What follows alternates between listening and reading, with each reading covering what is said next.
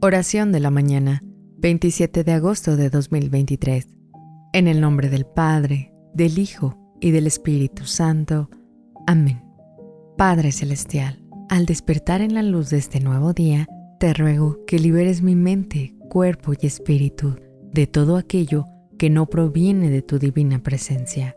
Líbrame de las sombras de miedo y angustia.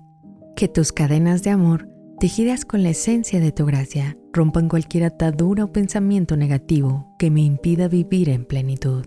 Permíteme caminar con el corazón libre, sabiendo que bajo tu mirada protectora siempre encontraré el camino correcto.